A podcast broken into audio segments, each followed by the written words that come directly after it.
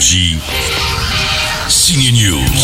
Pierre Ninet est d'accord avec moi, l'actrice Marine Vact pique la vedette à tout le monde dans le nouveau joli thriller de Nicolas Bedos, Mascarade. On se voit tous les soirs, on s'appelle tous les jours, on dirait presque un couple. Moi je suis heureux. Tant mieux, il t'en faut peu. Mascarade, c'est l'histoire d'une arnaque sur la côte d'Azur, celle d'une histoire d'amour impossible entre deux escortes. Marine Vact est pourtant entourée de François Cluzet, d'Isabelle Adjani, de Pierre Ninet. Elle éclate dans tous les registres. Magnifique Pierre, non?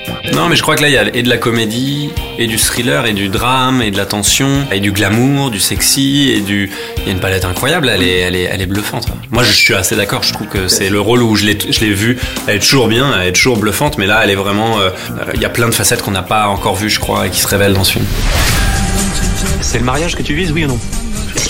Alors je vous rassure, Pierre Ninet, qui a l'habitude d'apprendre tout sur le métier du personnage qu'il incarne, n'est pas allé jusqu'à devenir gigolo cette fois. Non mais en vrai, si Nicolas m'avait poussé, ça se trouve, j'aurais pas peut-être pas poussé jusqu'à l'acte sexuel, mais mais disons que c'était pas, c'était pas moi pour un film, je suis En fait, le défi ou de relever le défi, ça te. Bien sûr, ouais, carrément, non, mais de se documenter et tout. Après, faut se mettre des limites, faut se mettre les limites qui nous paraissent être les bonnes pour rester quand même sain d'esprit. Mais à part ça, euh, bien sûr, faut aller loin pour les films. Ils sont allés loin aussi dans un joli film d'auteur sur la frontière entre l'amitié et l'amour à l'adolescence, ça s'appelle Close.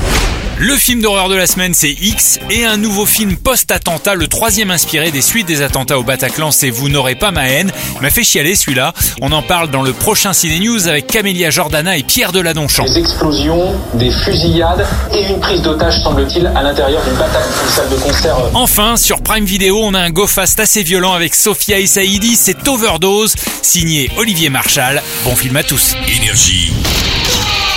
Signe News.